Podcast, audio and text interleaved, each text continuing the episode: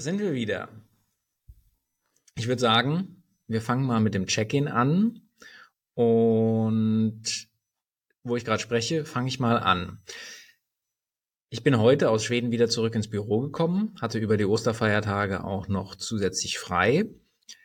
Das war schön und äh, üblicherweise sind so die ersten Tage im Büro dann immer geprägt von Hinterbühnengespräche, weil die, wenn man remote arbeitet, nicht so gut stattfinden können. Sie finden auch statt, aber nicht so gut, weil man geht ja nicht so über den Flur und dann kann man nicht so angesprochen werden. Und ja, das wäre war so mein Gefühl von dem Tag heute.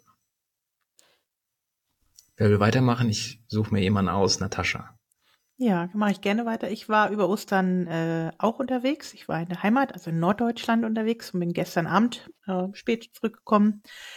Äh, bei uns ist Urlaubszeit, deswegen ist kaum jemand da und mein Terminkalender entsprechend leer. Es war also ein sehr entspannter Tag, auch wenn ich im Büro war, irgendwann ab kurz ab späten Vormittag. Also ich konnte morgens noch ins Fitnessstudio gehen und ähm, danach dann ins Büro und man hatte halt sehr viel Zeit für alles, was schon länger ist, wo man ein bisschen Konzentration braucht, aber eben auch für ein, zwei gute Gespräche ohne Zeitdruck und deswegen komme ich auch ziemlich entspannt sozusagen heute hier an. Maren. Ja, ähm, unser Osterwochenende war auch sehr schön, ähm, zumal wir vorher schon eine Ferienwoche hatten und äh, alle Bewohner äh, dieses Hauses gemeinsam an der Ostsee waren für ein paar Tage. Das war toll. Erst ähm, war so typisches ähm, Wetter, wie auch hier heute wieder mit Regen und so, aber dann hatten wir fünf Tage wirklich Sonnenschein. Es war zwar immer noch kalt, aber wir haben es richtig genossen, einfach mal rauszugehen und frische Luft zu schnappen und ganz viele Fischbrötchen zu essen. Ähm, ich habe in den letzten zwei Tagen an meinem Kalender äh, gemerkt, dass er viel zu vollgepackt war. Das war so typisch die Falle. Ja, mache ich dann nach dem Urlaub. Aber irgendwie wollte ich dann nach dem Urlaub auch alles erledigen, was gerade so ansteht. Ähm, und trotzdem war es heute irgendwie toll. Ich hatte äh, sechs völlig verschiedene Termine. Der Tag war sehr volatil. Und äh, von daher freue ich mich, äh, dass ich jetzt mit euch gemeinsam bei schönen Gesprächen entspannen kann. Wir haben uns ja ursprünglich das Thema vorgenommen, wie die Systemtheorie im Konzern oder im kleinen Unternehmen umzusetzen ist, ob das unterschiedlich ist oder nicht. Und vielleicht kriegen wir später auch noch die Kurve hin zu diesem Thema. Äh, aber ähm, und das, das Witzige ist, Maren, du hast vorhin die Analogie mit dem Statiker gebracht. Und mir ist vorher auch eine Analogie mit einer Katze eingefallen. Aber vielleicht fängst du mal mit dem Analogie mit dem Statiker an. Ja, sehr gern. Also ich habe ähm, die Woche auf LinkedIn irgendwo gelesen, ich habe es mir leider nicht abgespeichert, dass ähm, jemand sicherlich auch ähm, aus unserem weiteren Dunstkreis, ähm, dank der Algorithmen kann es ja nicht weit weg sein, ähm, sich selbst als Organisationsentwickler, als äh, Statiker des Unternehmens bezeichnet hat oder einer Organisation. Es muss ja nicht immer ein Wirtschaftsunternehmen sein. Und ähm, da mein Papa ja auch äh, im Bauwesen tätig war und ich einige Jahre bei ihm mit äh, im Büro arbeiten durfte, ähm, habe ich da von der Branche auch ein bisschen was mitgekriegt und äh, habe mir so gedacht, ja, das ist eigentlich ein cooler Gedanke zu überlegen, wo will ich denn eigentlich hin mit meiner Organisation? Also wie breit ist zum Beispiel der Fluss, ähm, über den ich mit meiner Brücke möchte und was muss die Brücke dann aushalten? Und ähm, wie kann die dann auch noch aussehen? Man kann sie ja dann auch noch ähm, sehr einfach oder irgendwie äh, ausgeschmückt gestalten. Und ähm, ich fand den Gedanken gut zu sagen, ich habe hier eine Organisation und mit der möchte ich etwas erreichen. Und wie muss ich die bauen, sofern man Organisationen überhaupt bauen kann. Können wir uns vielleicht auch mal in einer eigenen Folge drüber unterhalten. Ähm, und auch wenn es ein sehr ähm, sachlich kausales äh, Thema ist, fand ich das einfach ähm, einen schönen Gedanken. Also ich, ah, ich hänge noch ein bisschen an dem Thema. Also Statiker ist jetzt auch ja voll meins. Ich bin ja Bauingenieurin, also Statik war zwar nicht im Studium meins, aber ich musste das tun. Und für mich hat das unglaublich viel mit Wissen zu tun und Anwendung von Wissen. Und ich mir schon die Frage stelle, als Organisationsentwickler, ist da der, also bist du gut als Organisationsentwickler, wenn du viel Wissen hast oder wenn du was kannst, ein gutes Gespür hast? Also ist das eine gute Analogie oder unterschätze ich den Statiker?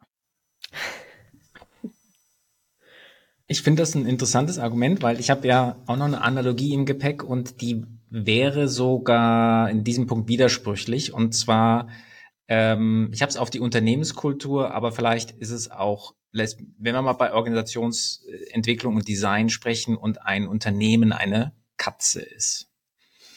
Ähm und ihr könnt euch denken, dass ich Katzenbesitzer bin. Äh, das ist natürlich der Grund, warum ich drauf komme. Und allgemein bekannt ist ja, dass man Katzen nicht erziehen kann, im Gegensatz zu Hunden.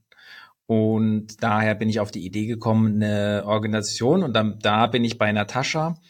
Man kann Wissen bis zu einem gewissen Grad auf Katzen anwenden, so dass man äh, ihr Verhalten steuern und lenken kann, aber natürlich nicht kontrollieren. Erziehen geht bis zu einem gewissen Grad, ähm, aber man kann das Verhalten einer Katze beobachten ähm, und die Eigenheiten der eigenen Katze dann beobachten, gucken, was mag sie, was mag sie nicht und es dann dadurch natürlich zu einer Hauskatze machen und ähm, sie dazu bringen, dass sie die Dinge macht, von der man möchte, dass man, dass sie es tut, äh, wie aufs Katzenklo gehen, um dabei zu bleiben. Ähm, und äh, da hat man sich halt zum Beispiel beobachtet, dass Katzen gern halt dann Scharren und so weiter. Und deswegen hat man das Katzenklo halt so gestaltet, dass es für die Katze möglichst attraktiv ist. Ähm, aber niemand würde es schaffen, einer Katze beizubringen, auf ein Katzenklo zu gehen, was kein Katzenstreu hat. Sorry für die Analogie, aber es ist jetzt irgendwie, ja. Also dementsprechend, äh, ja, das wäre sozusagen mein Gegenentwurf einer Analogie. Also was ich daran gut finde, ist, äh, dass so eine Katze als äh, lebender Organismus ein komplexes System ist. Und das ist eine Organisation ja in jedem Fall auch. Ich denke, ähm, es ist wie immer mit Analogien. Ähm, sie machen etwas Kompliziertes, vielleicht auch Komplexes einfacher. Also sie reduzieren auf etwas. Und ähm, ich glaube, die Analogie sollte dann anschlussfähig sein, wenn ich weiß, mit wem ich darüber rede. Also wenn du jetzt äh, für einen Tierschutzverein Organisationsentwicklung machen möchtest, dann passt äh, das per se schon mal besser. Ähm, wenn du aber in einem Umfeld unterwegs bist, was schon sehr strukturiert ist und sehr von ähm, Richtlinien und deren Erfüllung geprägt ist, dann passt vielleicht auch die Statik. Wohl wissend, dass Organisationsentwicklung kein rein kausales Thema ist und äh, wie gesagt, schon gar nicht direkt steuerbar. Ich kann ja nicht sagen, ich äh, möchte, dass die Leute sich alle so und so unterhalten, sondern das äh, entwickelt sich ja mit der Organisation. Ähm, also von daher äh, denke ich, dass die jeweilige Analogie äh, dann passt, äh, wenn das zum Thema des Angesprochenen irgendwie gehört. Ich kann vielleicht einen Kompromissvorschlag zum Statiker machen, aus dem Ingenieursumfeld, aber nicht ganz Statiker. Und zwar hatte ich einen Tunnelbauprofessor. Der hat auch immer eine schöne Analogie vielleicht gebracht. Der hat immer gesagt, Tunnelbau, das ist so ein bisschen, also Sicherheit ist da halt auch so die Frage. Die Sicherheit beim Tunnelbau, wie sicher man also sein kann, dass der Tunnel, den man baut, hält, ist ungefähr vergleichbar mit dem, wenn ich dich frage, Maren, du fährst auf einer fremden Autostrecke in eine Kurve mit einer gewissen Geschwindigkeit. Wie sicher bist du dir, dass du mit dieser Geschwindigkeit, mit dem Auto durch diese Kurve kennst, die du nicht fährst, die du nicht kennst? Das ist ungefähr vergleichbar, wie sicher man sein kann, einen Tunnel zu bauen. Also man kann verschiedene Bohrproben vom Untergrund ziehen, von dem, wo auch immer man es durchbaut. Und man hat dann Indizien, wie es an dieser Stelle aussehen kann. Aber man weiß trotzdem nicht, wie es genau daneben aussieht. Und es ist halt sehr ingenieurlastig, aber es hat finde ich, noch ein bisschen mehr mit diesem Gespür und mit diesem leichten Unsicherheitsfaktor zu tun. Vielleicht ist das noch ein bisschen treffender als der Statiker. Ja, finde ich toll. Toller Kompromiss. Aber ist ein Statiker auch immer 100% sicher, dass es hält? Ich meine, muss er, muss er, also irgendwie, aber 100%? Naja, Statik ist ja schon eine reine Berechnungslogik und mit viel, aber, und da hat, also ich kam jetzt drauf, weil Statik, ich kam auf diese Frage der Beobachtung, ne? Wo, äh, mhm. bei Statik beobachte ich nicht, ob die Brücke hält. Also das, naja, im besten Fall schon, aber darauf lege ich sie nicht aus. Aber beim Tunnel ist es halt so ein bisschen, da komme ich ein bisschen mehr über diese Beobachtungssache hin und Statik ist halt schon sehr, sehr reine Mathematik halt eigentlich, ne? Also, und deswegen, ja, eigentlich sollte man sehr sicher sein, dass das dann auch hält und man kann dann Sicherheiten einrechnen und die sind ja auch vorgeschrieben und in Richtlinien. Ähm, also ich würde sagen, die Sicherheit ist deutlich höher als zum Beispiel beim Tunnelbau. Und ein Tunnelbau ist ja ein Projekt und eine Statik eine Teilaufgabe. Und dann wären wir, Tunnelbau ist in seiner Gesamtheit ein Projekt, welches von roten und blauen Aufgaben durchzogen ist. Und die Statik ist eine Teilaufgabe davon, die tendenziell blauer ist als jetzt ähm, das Projektmanagement, was äh, sich mit vielen Überraschungen befassen muss. Genau. Ähm, ich glaube, was mir an dem Gedanken so gut gefallen hat, ist, sich überhaupt erstmal klar zu werden, was ist denn eigentlich das Ziel? Wo möchte ich denn hin mit meiner Organisation? Und ähm, ein Plan ist dazu da, um äh, alles einmal zu durchdenken und es dann doch äh, an die Dynamik anzupassen. Und ähm, wie gesagt, ich fand äh, den Gedanken gut, über, überhaupt erstmal zu überlegen, naja, wie breit ist denn der Fluss, über den ich möchte? Und äh, komme ich dahin mit vielen kleinen einzelnen Booten oder äh, mit einem großen Team, mit äh, ja, für jede Möglichkeit äh, dann wieder sein Gespür einzusetzen und zu überlegen, ähm, was passt. Und dann ist ja die, die ganze Organisationsentwicklung ähm, auch ein Prozess, der dann immer wieder Veränderungen der Statik braucht. Also wenn ich auf einmal ähm, über die Brücke äh, 1000 Autos mehr fahren lasse oder im Gebäude ähm, hunderte Menschen mehr unterwegs sind, dann muss ich mir ja auch überlegen, muss ich noch irgendwo einen Pfeiler entziehen oder einen Träger. Ähm, und so ist Organisationsentwicklung ähm, vielleicht auch ein bisschen. Und dazu kommt, gefällt mir auch gut, ähm, das Gespür und aus dieser Beobachtung kann ich ja dann immer wieder ähm, Maßnahmen treffen, die es mir dann erlauben, meine Struktur wieder anzupassen. Ich hänge ein bisschen an deiner Sache mit dem Ausgehen vom Ziel. Gehen wir vom Ziel aus oder von einem Problem, das da ist? Ich ähm, denke, Problembearbeitung äh, kann aus beiden Richtungen funktionieren. Entweder habe ich einen Zustand, ähm, den ich erreichen möchte, aus welchem Grund auch immer. Ich möchte mehr produzieren, ich möchte mehr Output haben. Oder ich habe jetzt einen Zustand, den ich verändern möchte. Also, oder muss, weil der Markt mir das sagt oder äh, mein Kunde. Ich ähm, würde sagen, es geht aus beiden Perspektiven. Aber werden Ziele nicht auf Basis von Problemen gesteckt? Sollten sie. Ja. Aber es ist nicht immer so. Dann, ja, das stimmt. Und die Erfolgswahrscheinlichkeit von der Zielerfüllung hängt meiner Meinung nach davon ab, wie stark und wie gut es an einem Problem behaftet ist. Ja, ähm, oder es ist einfach genug Raum da, auch mal etwas anderes auszuprobieren, was nicht unbedingt sofort mit dem Markt resoniert. Also ähm, das ist so dieses berühmte, äh, wir führen mal New Work ein, um es einzuführen.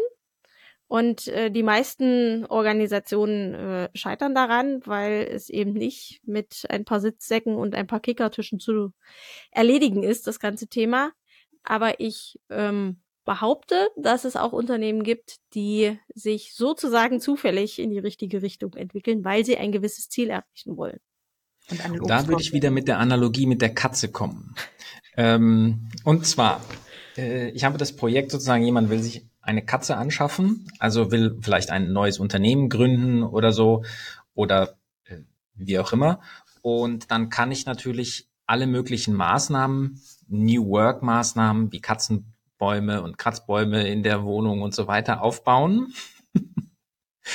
Aber ob die Katze dann auch den Kratzbaum verwendet anstatt die Couch, ist nicht vorhersehbar. Ja, genau. Ich kann die Wahrscheinlichkeit erhöhen, dass die Katze den Kratzbaum verwendet, aber die kann die Couch genauso interessant finden.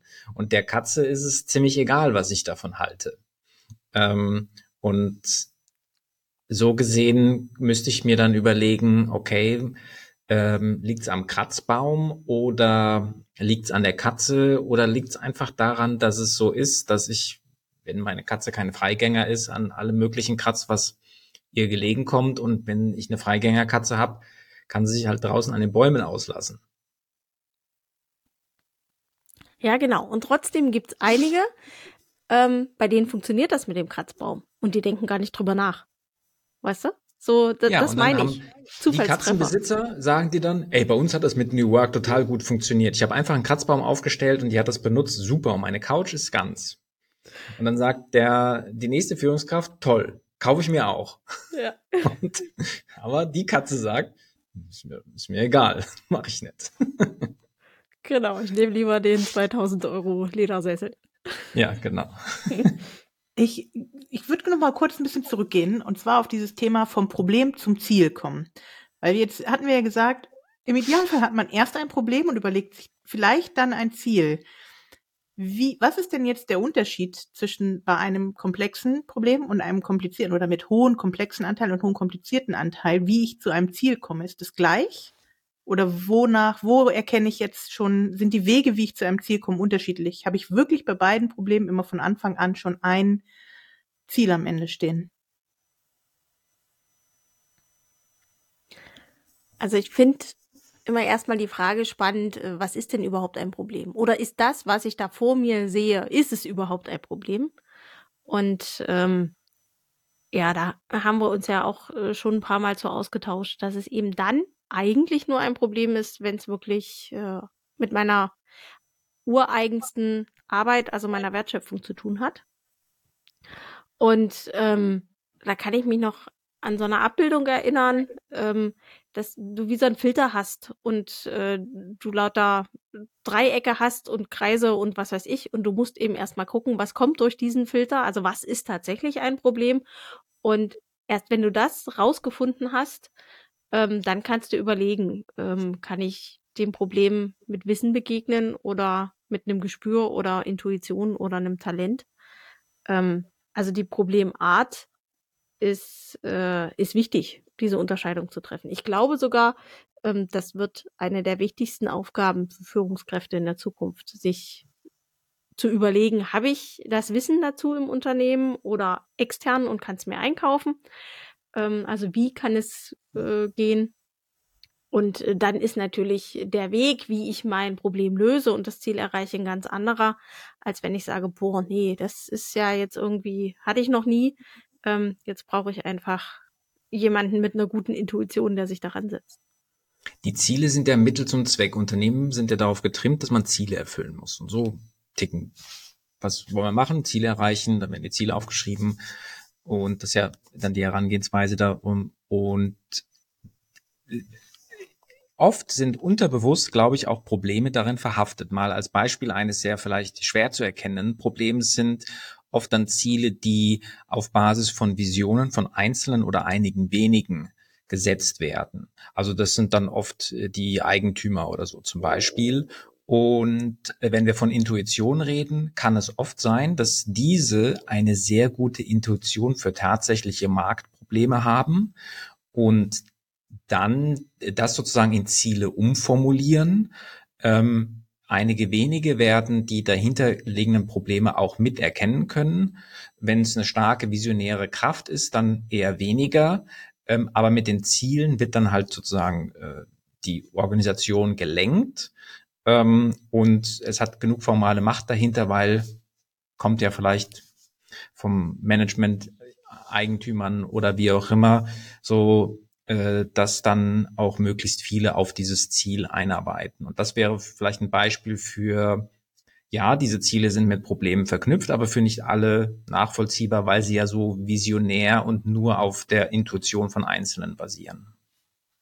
Vielleicht kommen wir jetzt, also mir im Kopf ist jetzt gerade der Schwenk zu dieser Frage mit Konzern und eher kleinerem Unternehmen, wo ich mich frage, ist das dann nicht auch tatsächlich ein Unterschied? Also wenn ich in einem Konzern oder in einer Firma, in einem Konzern äh, eine Geschäftsführung oder wen auch immer mit einer Vision habe und das aber auf über diverse Ebenen nach unten brechen möchte, über Ziele, äh, stelle ich mir das komplett anderes vor, als was ich an Rahmenbedingungen dazu machen muss, als äh, in einem kleinen Unternehmen, wo ich ähm, da vielleicht viel einfacher per Charakter und Personen äh, überzeugen kann. Und jetzt hatte Maren nämlich eben gesagt, deswegen kam ich schon vorher drauf, dass das vielleicht die wichtigste Aufgabe von Führungskräften zukünftig wird.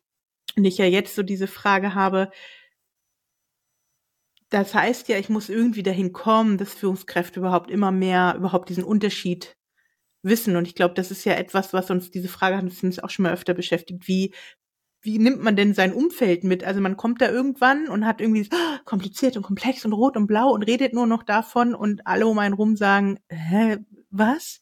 Also wenn ich in einem Konzern anfange, solche Probleme zu filtern, glaube ich, kann ich das nicht alleine tun, sondern der Unterschied ist, ich brauche da wirklich Verbündete, entweder eine Hinterbühne oder eben irgendwie auch gerne auch formal, aber ich glaube, das ist noch schwieriger, Leute, die auch so denken und auch diese Filterfunktion umsetzen. Die, ähm, ich versuch's mal, was du gesagt hast, finde ich auch genauso ähm, in, quasi in die Systemtheorie zu übersetzen.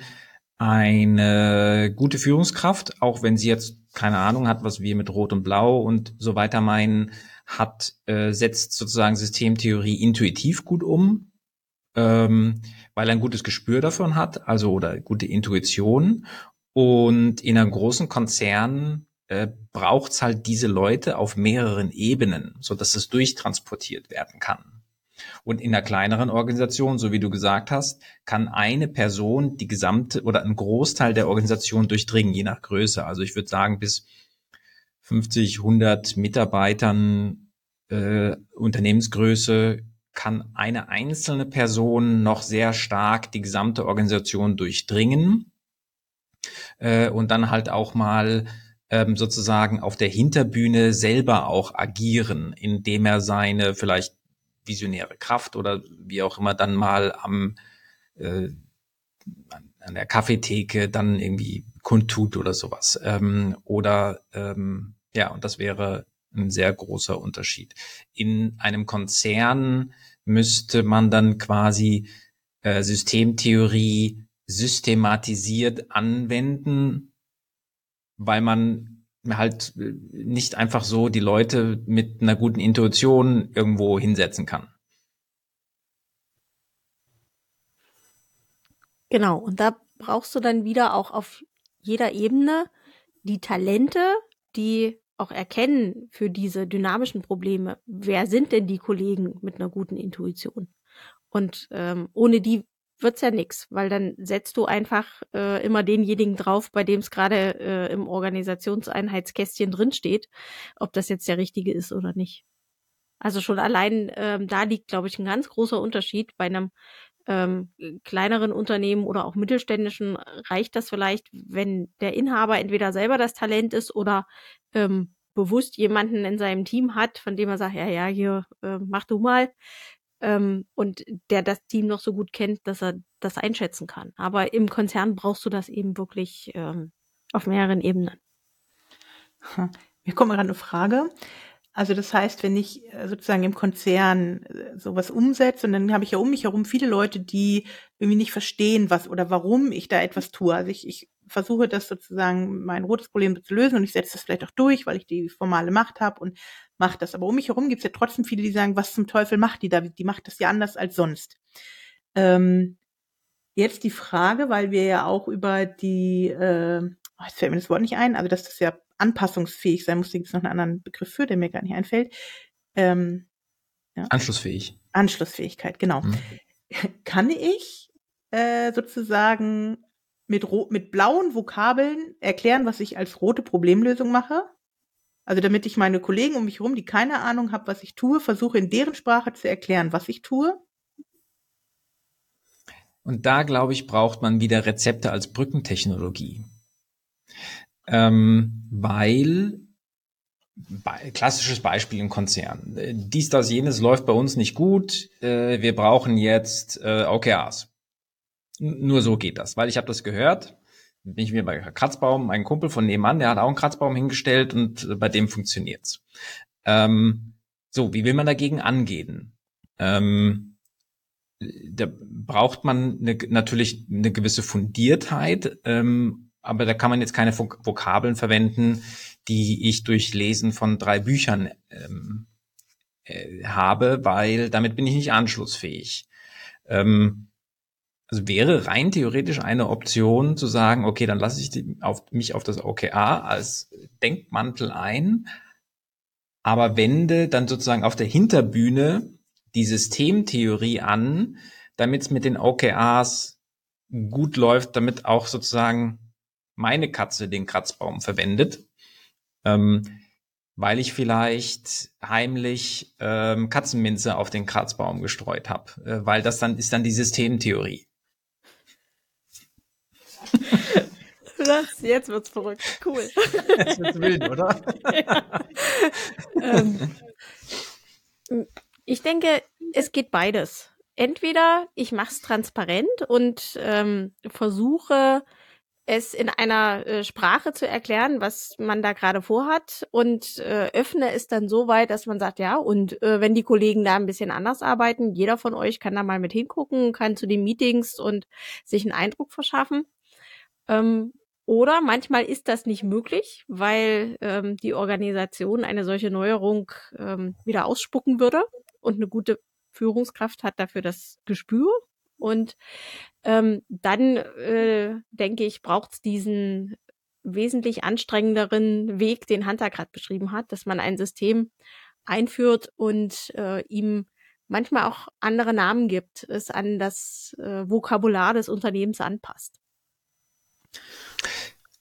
Vielleicht habe ich es übertrieben verschleiert ausgedrückt. Also mir geht es nicht um eine Verschleierung, sondern äh, man kann die, die Probleme, die man dann zum Beispiel an einem Managementinstrument sieht, ja auch auf den Tisch packen ähm, und adressieren und dann hilft natürlich eine möglichst anschlussfähige Sprache. Das ist dann die Herausforderung dabei.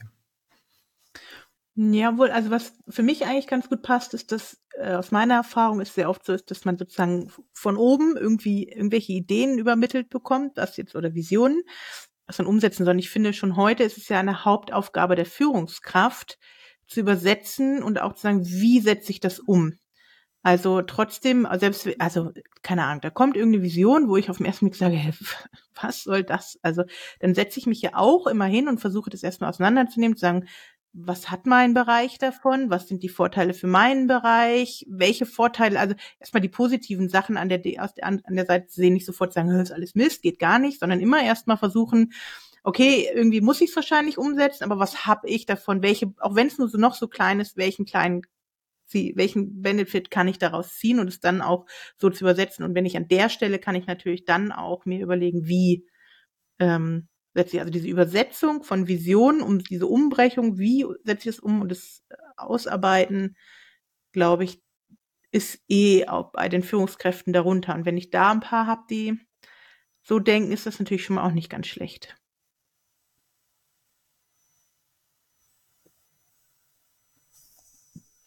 Und ich glaube, so viel braucht's nicht. Also wenn ich eine gute Führungskraft habe, kann ich mit äh, der Beobachtungswerkzeug Systemtheorie den Leuten zeigen, guck mal, dies und jenes, was du bisher in der Vergangenheit gemacht hast, hat aus diesen und jenen Gründen nach Systemtheorie gut funktioniert. Das heißt, damit habe ich eine positive Verstärkung ähm, und kann den Leuten sagen, ah, guck mal, dieses und nee, und dann gebe ich denen eine, eine Option zur Verbesserung. Ähm, und vielleicht auch selber natürlich ein Beobachtungswerkzeug äh, und eine Erkenntnis, warum hat dies, diese oder jene Herangehensweise von mir in der Vergangenheit mal funktioniert und mal nicht. Das sind ja dann oft die für Führungskräfte schwierigen Situationen. So, hm, in dem Projekt hat die gleiche Herangehensweise funktioniert und in dem Projekt hat sie nicht funktioniert. Warum? Ja, ähm, oder in drei von fünf Fällen hat es funktioniert. Und dann ein Beobachtungswerkzeug zu haben, ähm, um die eine, das eigene Gespür vielleicht nochmal besser zu lenken. Äh, so viel ist da gar nicht nötig. Also ähm, selbst ein oberflächlicher Einblick in die Systemtheorie kann da, glaube ich, schon helfen.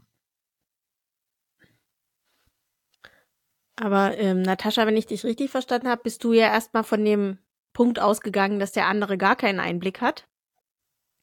Und ähm, dann hilft das, glaube ich, einfach an einem konkreten Beispiel durchzugehen. Also wie wir das neulich mit dem Boot hatten, das, das Boot zu bauen ist eben der ähm, wissensbasierte Anteil. Da kann ich die Anleitung nehmen oder ich kann mir jemanden holen, der das kann, einen guten Schreiner, einen Bootsbauer, was auch immer. Aber dann zu segeln, ähm, das ist eben dann der andere Anteil. Das ist dann das Dynamische daran. Und ähm, ich glaube, mit solchen kleinen Analogien, da haben wir es wieder, ähm, ist es dann auch schnell erklärt, ohne dass es zu ähm, missionarisch oder äh, zu ja, hochgestochen rüberkommt. Aber das würde unterstellen, auf in welcher Sprache immer, du erklärst eigentlich in, kurz die Systemtheorie. Und mein Gedanke war, er muss sich das überhaupt erklären? Oder ist es eher so, dass ich äh, bei, mein, bei meinem Umfeld eine Art Vertrauen schaffen muss, dass die sagen, naja, die kriegt, die macht das schon, wir haben keine Ahnung wieso und warum.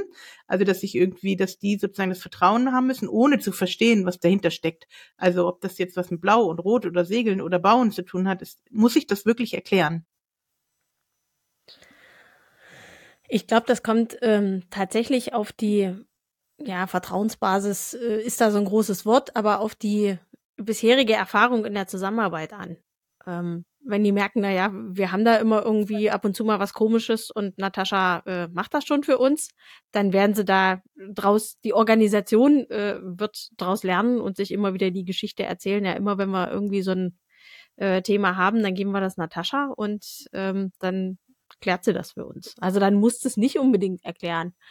Ähm, ich sitze da auch manchmal ein bisschen äh, ja, äh, auf dem falschen Pferd, weil ich so viel Spaß an dieser Brille habe, mir die aufzusetzen und äh, die mir ganz äh, neue Landschaften ermöglicht zu sehen, ähm, dass ich mich selber erwische, dass ich es einfach gerne erzähle. Das finde ich aber einen guten Punkt. Also ich Vertrauensbasis finde ich ein wichtiger Punkt.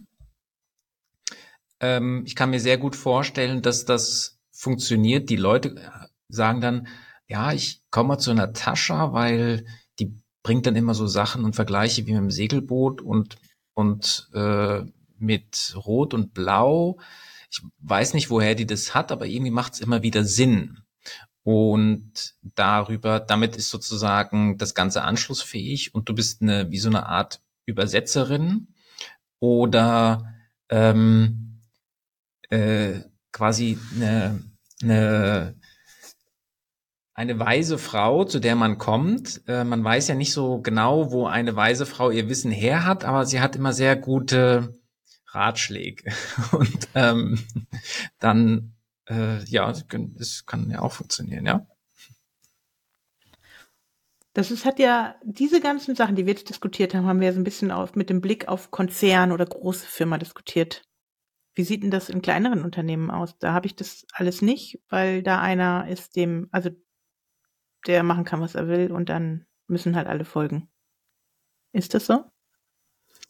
Ähm, nein.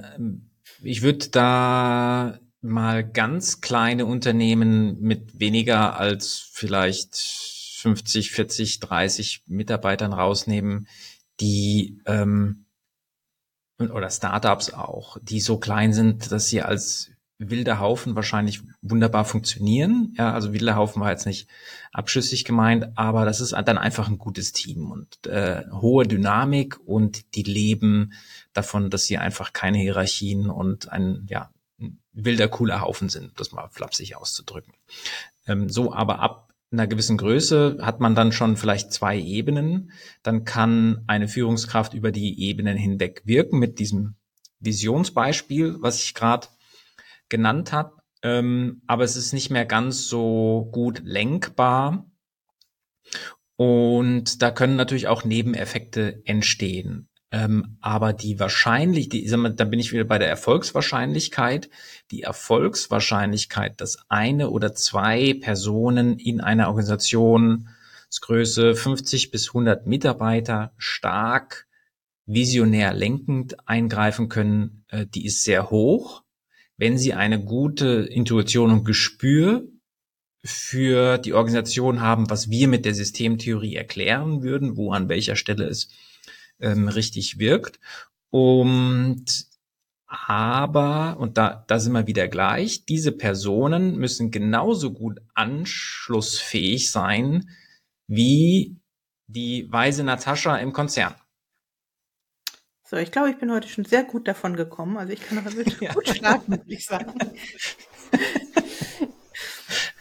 ich, ein Gedanke, der mir jetzt gerade noch kam, ihr, also ich hat, ihr wisst ja, dass ich einige Jahre lang Vorstand von einem Pfadfinderverband war, also mit Gremienarbeit und da bestimmt ja eigentlich keiner so richtig von oben, sondern irgendwie alle über verschiedene Ebenen. Das ist ja dann eigentlich die höchste, also das ist ja noch anspruchsvoller, um mal nicht schlimmer zu sagen, als im Konzern, weil ich da ja, da reichen ja nicht mal ein paar, die eine formale Macht haben, die überzeugen, sondern da muss ich ja wirklich irgendwie es schaffen, einen Großteil von Gremien zu überzeugen, dass das der richtige Weg ist oder die richtige Vision. Also das ist ja dann eigentlich die höchste Form von Führung, die man bewältigen kann. Weil es genau. fast ausschließlich sozial legitimierte Führung ist. Ja. ja. Die dir dann zugesprochen wird in dem Moment. Ja, also das äh, finde ich übrigens ein so spannendes Thema. Ähm, Führung im Ehrenamt, äh, dass wir da gerne mal eine eigene Folge zu machen können. Oh ja. Oh ja, das, das sollten wir auf jeden Fall machen, ja. Äh, in Ehrenamt oder in Verein, ähm, um äh, wir sollten auch vielleicht das Wort Vereinsmeierei in den Titel mit aufnehmen, dann, dann wird unser Podcast-Titel anschlussfähig. Und einfach, weil es dir so gut gefällt. Ja, genau. ähm, vielleicht um jetzt mal quasi ein kleines Resümee zu ziehen. Ähm, was ist gleich und was ist nicht gleich? Wenn man einen Konzern in unterschiedliche Abteilungen und Unterfirmen und Gruppierungen runterbricht, ähm, dann werden die Wirkweisen ähnlicher, weil es ja auch logisch nachvollziehbar. Ähm, aber nichtsdestotrotz denke ich, ähm, dass ähm, die Hinterbühne in einer kleineren Organisation durch einzelne wenige noch viel stärker positiv genutzt werden kann. Sie ist auch wahrscheinlich größer, weil es in einem kleineren Organisation viel weniger Regeln und Managementinstrumente gibt. Deswegen ist auch mehr Raum für eine Hinterbühne oder sie ist vielleicht auch sogar offizieller, weil es gibt keinen Prozess. Also muss man zu irgendjemand gehen und fragen, wie mache ich das jetzt? Ja. Und die Wege sind auch kürzer. Damit ist die vielleicht Hinterbühne ein falscher Begriff, sondern es gibt ähm, mehr offizielle Hinterbühne und in einem Konzern muss ich mich dann doch auch stärker äh, der Effekte der Hinterbühne bewusst sein. Aber wenn man es auf eine Abteilung runterbricht, die dann aus 50, 60, 100 Mitarbeitern besteht, gelten dann wieder die Regeln. In einer Abteilung können einzelne wenige, ein bis zwei Personen dann auch stark visionär ähm, wirken oder halt ähm, die weise Natascha, die die ganze Abteilung dann mit anschlussfähigen Systemtheorie, Analogien und Sprache dann richtig lenkt.